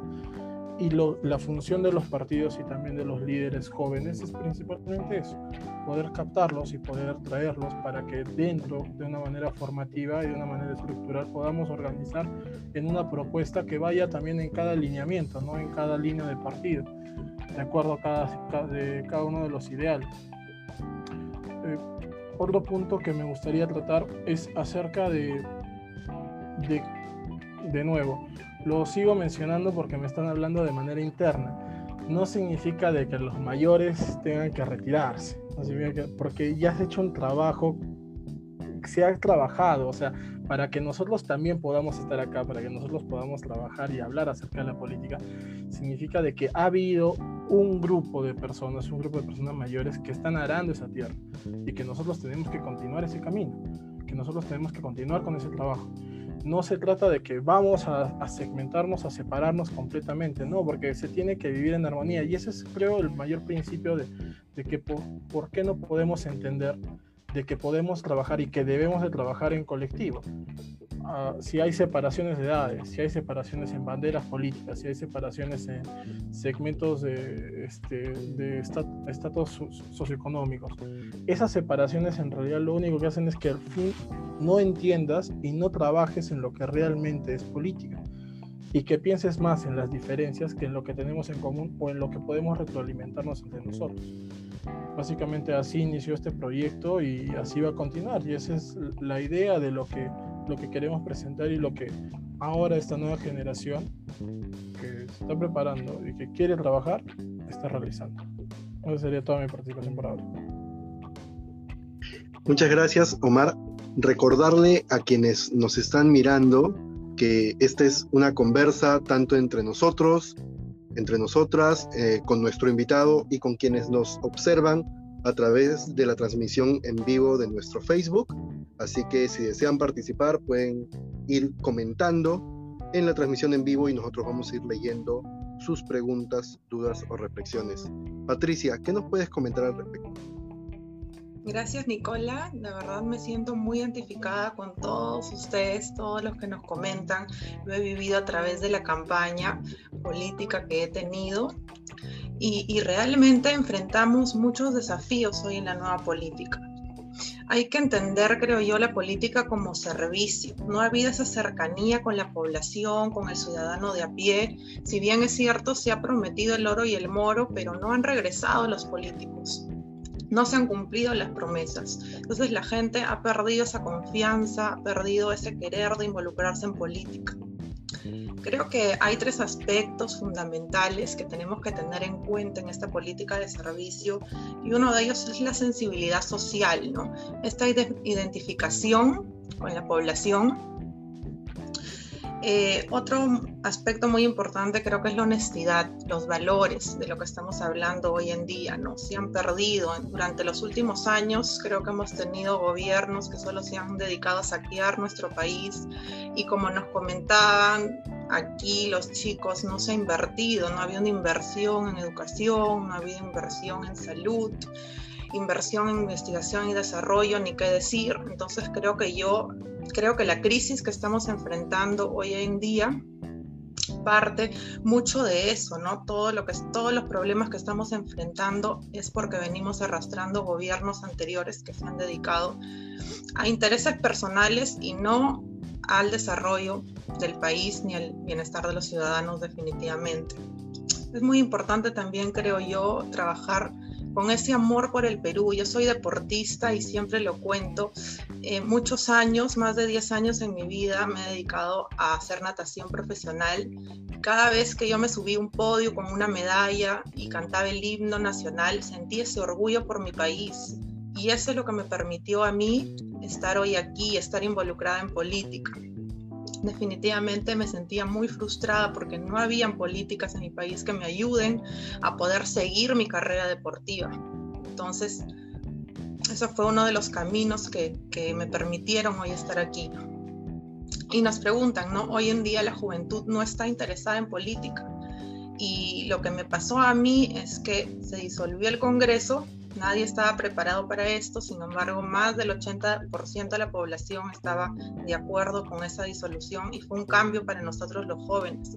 Pude participar por primera vez en política porque era un periodo corto y muchos de los, digamos, experimentados en política no se presentaron y nos dieron un horizonte a nosotros los jóvenes de poder estar aquí. ¿no? Los partidos políticos siento que no se han eh, no se han caracterizado por formar nuevos cuadros, se han formado muchas élites y no le han dado la oportunidad esa escuela de formación política que todos quieren, ¿no? Cuando yo me presenté, sinceramente, era como que, Patti, estás loca, ¿por qué quieres participar en política? Si todo es corrupción, si todos los políticos son rateros, ¿por qué estás ahí? Y perdí muchas amistades, lo digo porque fue así, ¿no? Y fue mi experiencia pero también gané muchas amistades de las cuales me escribían y me incentivaban y me motivaban a seguir aquí, a seguir la lucha, porque para hacer los grandes cambios que queremos, para recuperar esa verdadera confianza. Qué real lo que nos comenta Patti y nosotros, nosotras quienes estamos aquí y quienes nos están mirando probablemente que hayan en algún momento de su vida hecho política o hagan política ahorita, esto de que, de que tal vez en nuestras familias o en nuestros círculos cercanos eh, nos digan, ¿por qué quieres hacer política?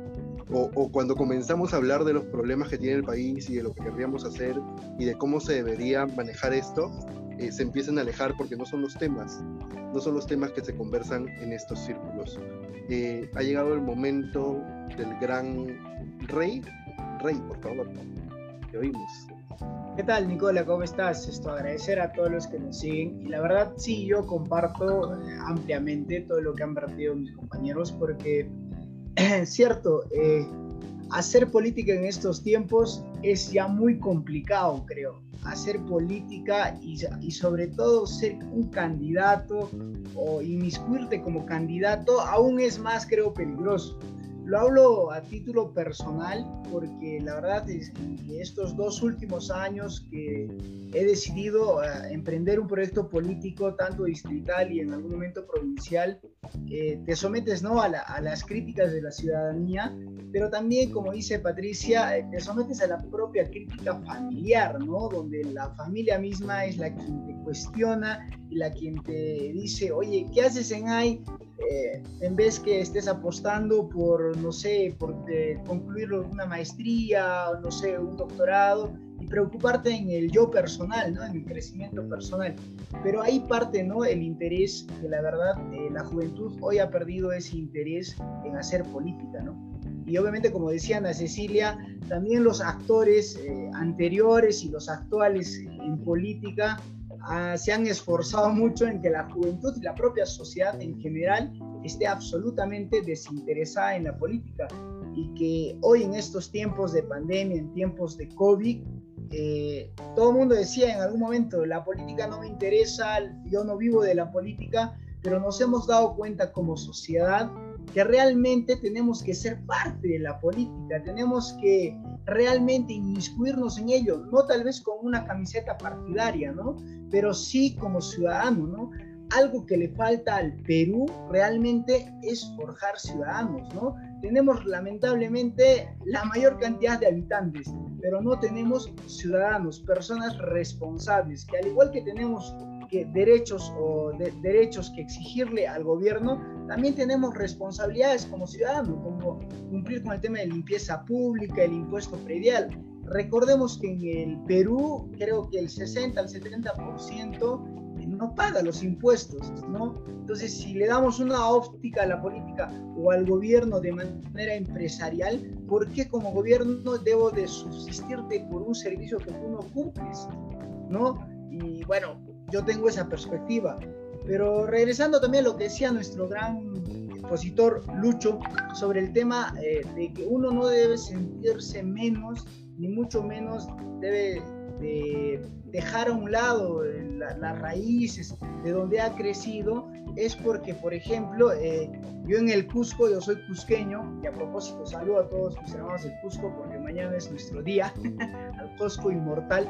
Eh, por ejemplo, cuando uno estaba en X institución educativa o universitaria, el tema, por ejemplo, de hablar tu idioma mater ya se sentía como un tema de discriminación, un tema de bullying, ¿no? Creo que yo en mi código de la universidad soy el único, creo que me he sentido orgulloso de poder hablar el quechua donde y cuándo y en el momento que me ha parecido conveniente, ¿no? Porque la verdad es que sí, tenemos que recuperar esos propios valores, porque si uno se siente discriminado, si uno se siente, mejor dicho, eh, menos por eh, difundir tu propia cultura, creo que no podrías atreverte ni arriesgarte a entrar a política o entrar a un tema empresarial. ¿no? Yo lo único, y cerraría la idea, es que realmente todos los jóvenes debemos arriesgarnos a empezar nuestro proyecto, no solamente político, tal vez empresarial, tal vez personal o entre otras cosas, pero sí arriesgarte, ¿no? Y especialmente a los jóvenes políticos. Ya saquémonos esa paradoja de la cabeza que nos dicen que eres muy joven, que no tienes experiencia, que no tienes capacidad. Oye, que recuerda que, si vas a entrar en un proceso electoral, eso implica mucho dinero, mucho, mucha inversión. Caramba, yo les invocaría y los invitaría a que, caramba, dejen de lado esa percepción y se arriesguen. Van a haber muchos, muchos obstáculos, pero el tema es arriesgarse, ¿no? Y quisiera terminar con esta frase, ¿no? Eh, desgraciados los pueblos donde la juventud no haga temblar al mundo y los estudiantes sean sumisos ante el tirano. Eso nomás, Nicola. Muchas gracias, Rey. Siempre siento una alegría al escucharte, así inefable, no sé de dónde viene. Eh, este, me, gustaría mencionar un comentario que nos ha llegado al en vivo de Adrián Romero, que nos saluda desde La Libertad y eh, la tierra de, nuestra querida Patti, y nos este, comenta que lamentablemente el terreno de la política se ha ensuciado un poquito con el tiempo y es complicado entrar ahí, esa es la óptica de los jóvenes, pero que él sigue creyendo que, que la política sigue siendo esa herramienta para poder eh, eh, ayudar al desarrollo del bienestar de la población. Creo que era importante mencionar lo que nos comentaba eh, Adrián y también quiero, para ahora que viene Lucho y para luego sus intervenciones, nos escribe también Yomar de la Cruz y nos pregunta por qué no crear un nuevo partido político. Creo que esto es un tema que se, que se debate en muchos espacios, entonces sería bueno dar algunos pequeños acercamientos al respecto. Y un nuevo partido político nos dice que tenga eh, normas anticorrupción dentro de sus estatutos. ¿no? Entonces sería bueno poder comentarlo. Lucho, por favor, eh, para que nos brindes tus comentarios al respecto de lo que mencionaban nuestros panelistas, en las preguntas que te menciono y tu mensaje final. Te oímos. Eh, en primer lugar, eh, recordando un poco lo que dijo Rey, que fue el último panelista que habló, mañana es un día importante para los creyentes y también para los paganos, porque en el fondo la fiesta de San Juan en la Selva es una fiesta absolutamente divertida, eh, más eh, llevada a la fiesta, eh, me refiero al trago, a la comida. En, el sur, en el Ande, es más religiosa y más en honor al, al momento que estamos viviendo del rey sol, de la, de la madre tierra, pero también la costa. Eh, eso porque estamos en víspera de San Juan, que es una fiesta muy importante para el Perú, que espero mucha gente la pueda tomar con distancia social por el problema que estamos viviendo. Respecto a lo que me estás comentando, Nicola, las seis intervenciones me han gustado mucho. Eh, a Yulisa le digo sí, coincido contigo en que los buenos somos más y que frente a tu reflexión sobre que hay que ocupar los espacios es fundamental. Si nosotros no ocupamos los espacios, otra gente los va a ocupar por nosotros y normalmente no es la mejor gente para que los ocupe. Y esa reflexión que hiciste sobre la necesidad de que la mujer tenga lugares y se, busque esos lugares. Eh, yo soy partidario, por supuesto, de la paridad y la alternancia. Y cuando me dicen, bueno, la meritocracia, sí, creería, creo en la meritocracia. Lamentablemente todavía la mujer que se aprobó su voto en el 55 y votó por primera vez en el 56, no se le toma el mérito de igual a igual que, que, al varón. Jorge eh, habló de una palabra que a mí siempre me parece una palabra poderosa, que es la palabra cambio. Y a eso mezcló su reflexión con la necesidad de que cada joven, cada líder o lideresa se siga preparando y capacitando. Y, describió de alguna manera eso que yo hice en tres láminas, que es el esqueleto de los requisitos del joven en la, en la nueva política. Ana Cecilia eh, tuvo reflexiones profundas, pero me encantó eso de que sea una chica respondona. Eh, eso, eso creo que es algo fundamental. La mujer no tiene por qué bajar la cabeza ante nada y ante nadie y tiene el mismo lugar frente a los demás y tiene que ser respondona. Y, eso es un, es un atributo que, uff, en nuestros territorios machistas es sumamente importante. La igualdad de oportunidad, también igualdad de oportunidad con eh, nuestras responsabilidades. Omar, a quien sigo y él me sigue, tenemos un cariño profundo, eh, hizo una reflexión sobre la formación sobre proceso, como proceso. Y esa frase que la Conrad de Navarro utiliza mucho, hay que estar enamorado de la política. Por eso yo hablo, en los requisitos hablo de la pasión. Y creo que, como dice Omar, el valor de la participación es un proceso y tiene que ver con algo que él mencionó, ir arando, uno va arando la tierra, porque alguna vez estuvimos en el campo viendo a los campesinos haciendo ese magnífico trabajo de sembrar para luego cosechar, entendemos el arar como parte de un proceso. Eh, Patricia habló sobre las listas y sobre la importancia de invertir en educación con valores. Y bueno, puso su ejemplo, ¿no? Porque una deportista tiene tanto orgullo de subirse a un podio y llevar la medalla y exhibir la bandera del Perú. Y a veces el político parece que tiene que tener vergüenza de ser político. ¿Cuándo le vamos a devolver la majestad a eso que los seis eh, panelistas han hablado de la política con P mayúscula, el orgullo de ser político con P mayúscula, el orgullo de llevar la política peruana y decir yo soy un político peruano y soy honesto y soy capaz y trabajo para mi pueblo. Y cerró Rey con esto de que la política importa, eh, en esta coincidencia conmigo sobre la importancia de las raíces esto es un país, yo no voy a hacer descrédito de los demás países, pero hoy que por ejemplo tembló en México, yo leo mucha historia. Sin querer hacer desmérito, eh, Perú y México tienen una historia milenaria muy parecida, culturalmente, deportivamente, gastronómicamente, eh, y, y de verdad creo que esas raíces son muy importantes. Ir a las raíces para ver el futuro, el presente y el futuro. Y, Rey cerró con una frase que me gusta mucho, que es esa palabra, hay que arriesgarse. Dejo hasta aquí mis reflexiones.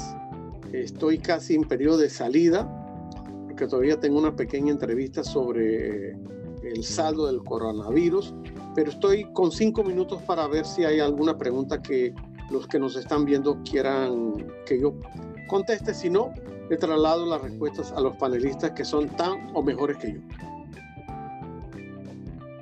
Muchas gracias, Lucho. Eh, amigos, amigas panelistas, ¿qué les parece si nos comentan algunas breves reflexiones eh, finales? Nos vamos en el mismo orden. Yulisa, por favor.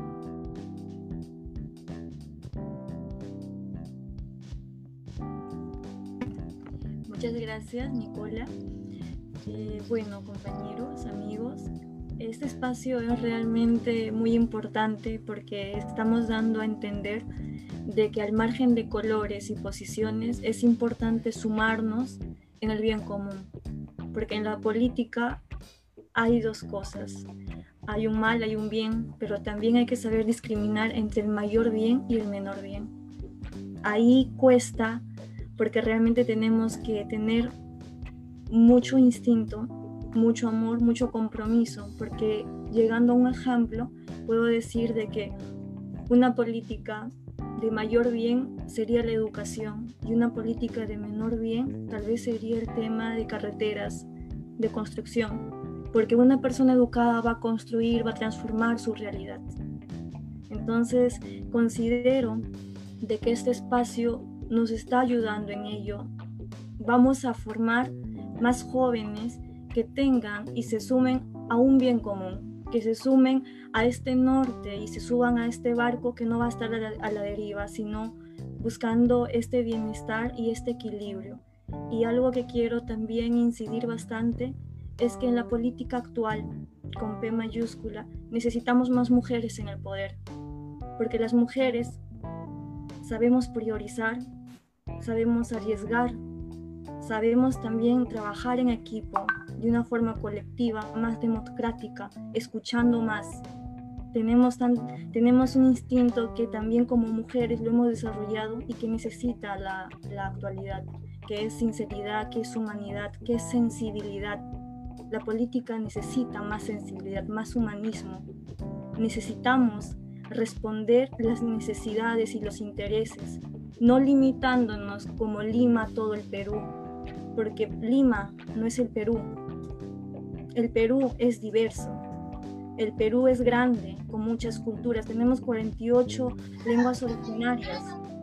Y estas lenguas originarias son comunidades tan distintas que necesitan ser respetadas, necesitan ser respondidas, necesitan ser escuchadas y sobre todo intervenidas. Eso sería todo y muchísimas gracias, orgullosa de compartir este espacio. Agradezco mucho al doctor Luis Núñez, que es un gran amigo, es nuestro ponente de lujo y pues estamos aquí para seguir aprendiendo, porque un buen político sigue aprendiendo. Muchas gracias. Muchas gracias, Yulisa. Jorge, un comentario breve, por favor.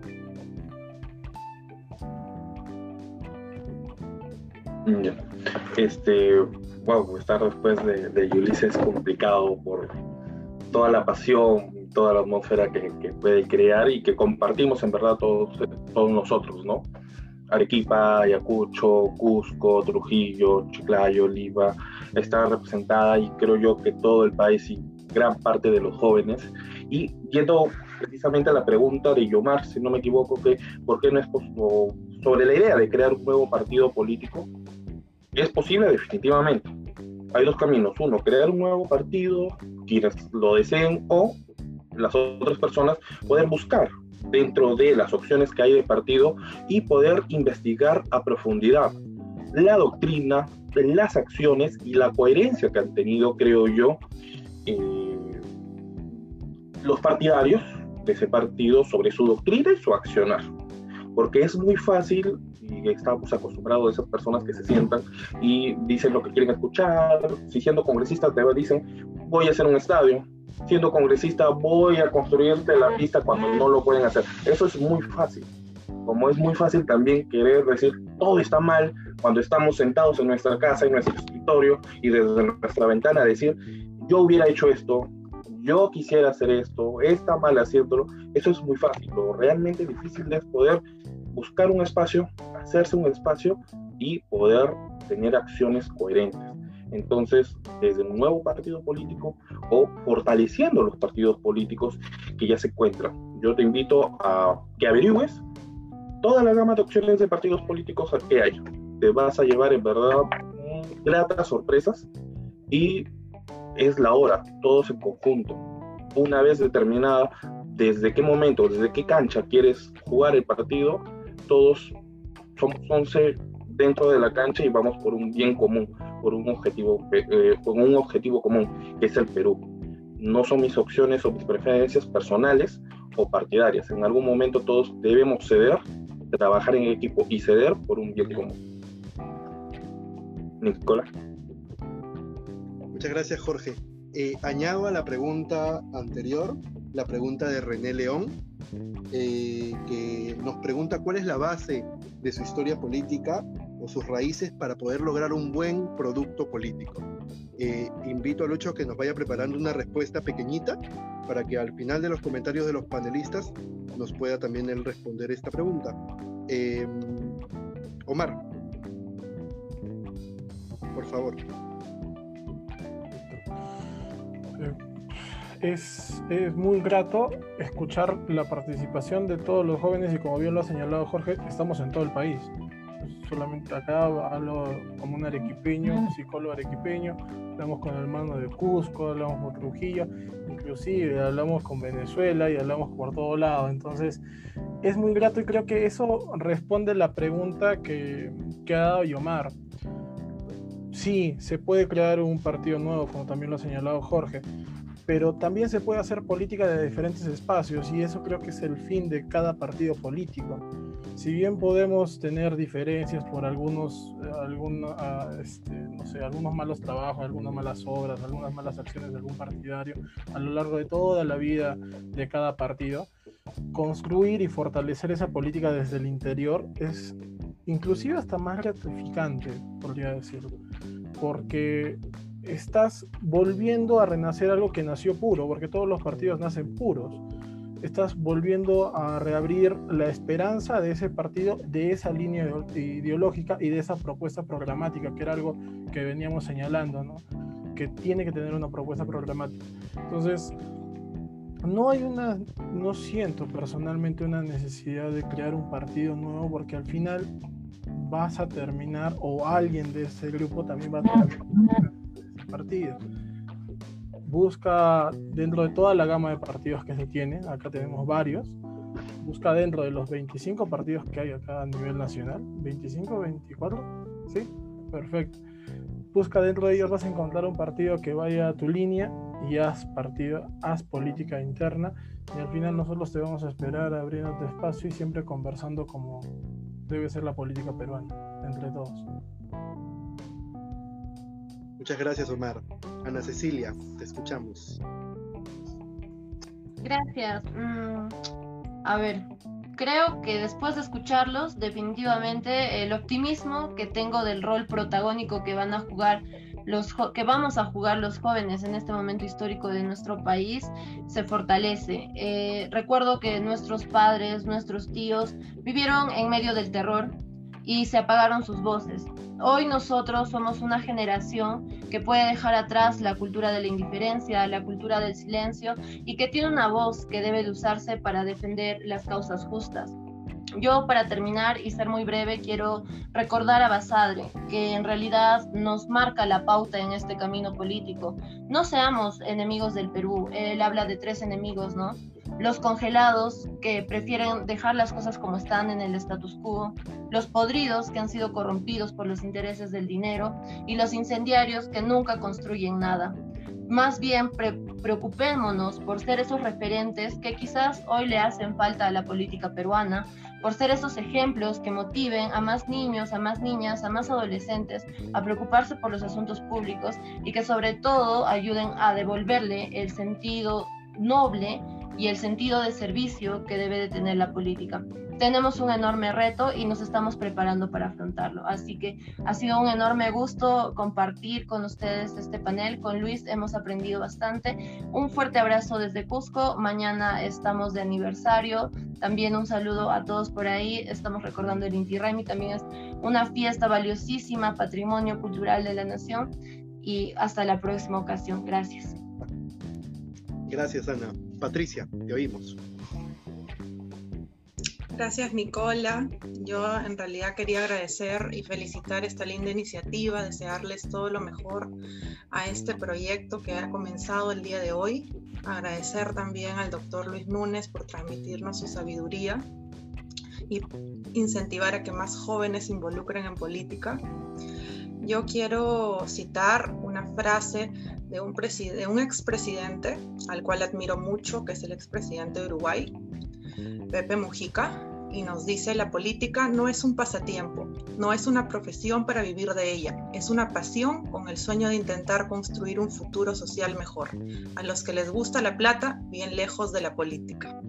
Les dejo esta interesante reflexión y eh, decirles también que mucho criticamos, pero nos involucramos. Perfecto. Rey, por favor, estamos a todos atentos a ti. El micrófono, Rey.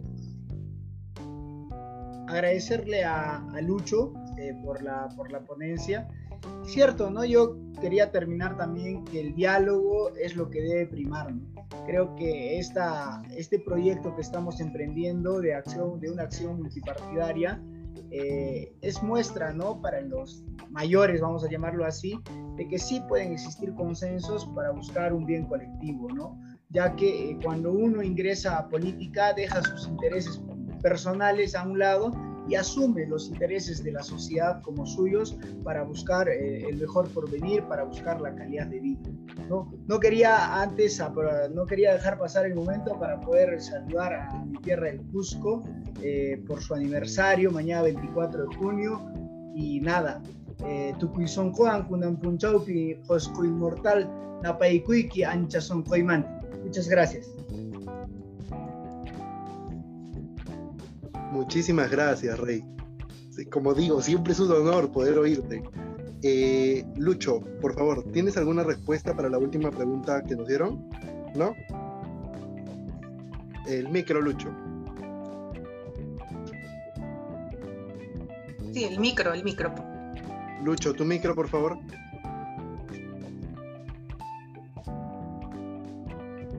Eh, perdón.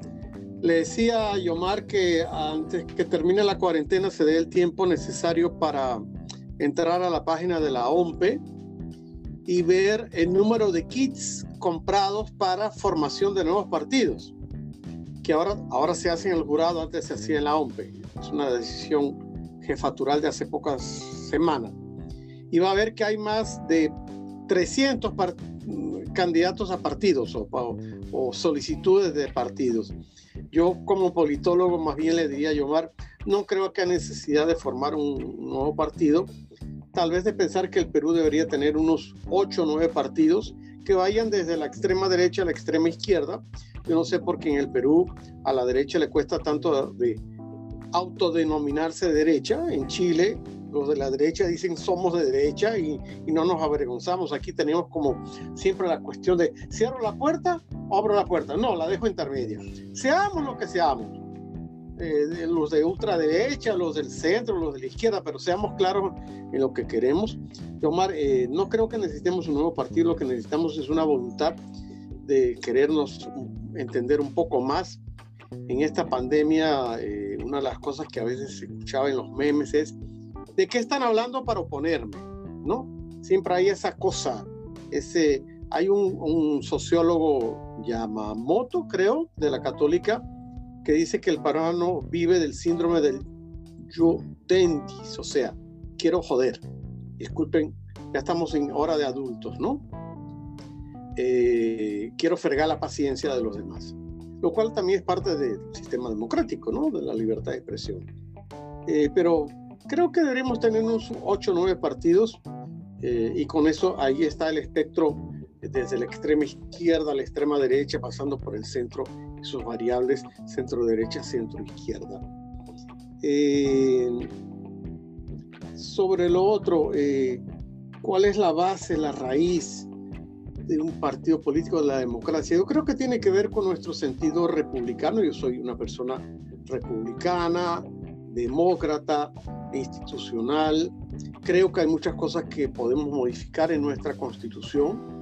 Creo que hasta el capítulo económico que yo defiendo tanto, en la constitución de la economía social de mercado, tiene que hacerse algunos ajustes, sobre todo por lo que hemos visto en las alzas de los precios de las medicinas, en lo que tiene que ver con el tema de eh, las tarifas de las clínicas frente a esta pandemia y otros detalles que se pueden arreglar, pero siempre conservando la esencia de la economía social de mercado en la, en la cual yo creo, que tal vez por influencia de haber estudiado eh, con alemanes. Y, y, lo otro es la honestidad.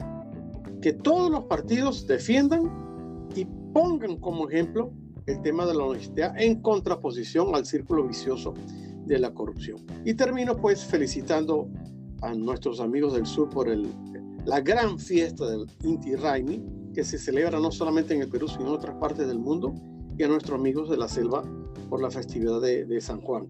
Hay muchos de ellos que están, mientras nos están viendo, ya están comiendo su juane, tomándose su, su chelita helada.